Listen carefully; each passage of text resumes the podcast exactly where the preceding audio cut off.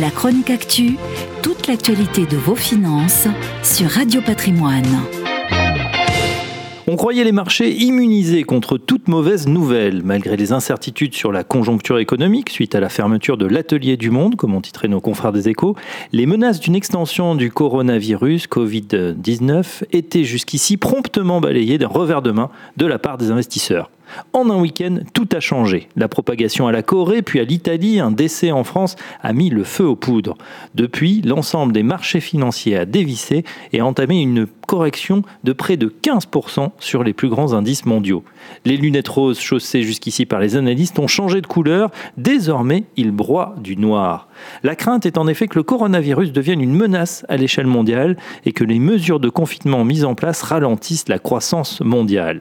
Alors on est encore loin des grandes épidémies meurtrières telles que la grippe espagnole au sortir de la Première Guerre mondiale qui avait fait 50 millions de morts, de la peste au milieu du XIVe siècle, 25 millions de morts en Europe, ou plus récemment Ebola qui avait fait 11 000 euh, morts en Afrique de l'Ouest. Pour le moment, le nombre de contaminations reste faible en dehors de Chine et le nombre de victimes de l'épidémie de coronavirus est négligeable comparé à celui de n'importe quelle grippe saisonnière. La bonne vieille grippe fait, selon l'OMS, 290 000 à 650 000 décès par an dans le monde entier. En France, pour la saison 2018-2019, elle a fait par exemple 8 100 morts. Des chiffres certes importants, mais il s'agit là d'une maladie bien connue et identifiée. D'ailleurs, on sait la traiter. La létalité, c'est-à-dire le nombre de morts par rapport à la population infectée de la grippe saisonnière, est de 0,2 à 0,5% selon Santé publique France.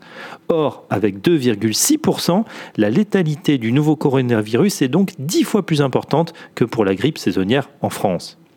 Dans le cas du coronavirus, le flou de la période d'incubation, le mode de transmission, la recherche des patients zéro à travers les différents pays pour retracer le parcours du virus impose des mesures drastiques qui pourraient se multiplier, entraînant la fermeture des usines, ce qui risque effectivement de mettre l'activité économique à l'arrêt.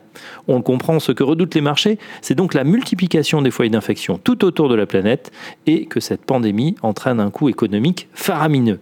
Après avoir été résolument optimistes, les investisseurs commencent à douter devant tant d'incertitudes, une incertitude qui, tant qu'elle n'est pas contenue, fera des ravages sur le terrain et dans les portefeuilles boursiers des épargnants. La chronique actu, toute l'actualité de vos finances sur Radio Patrimoine.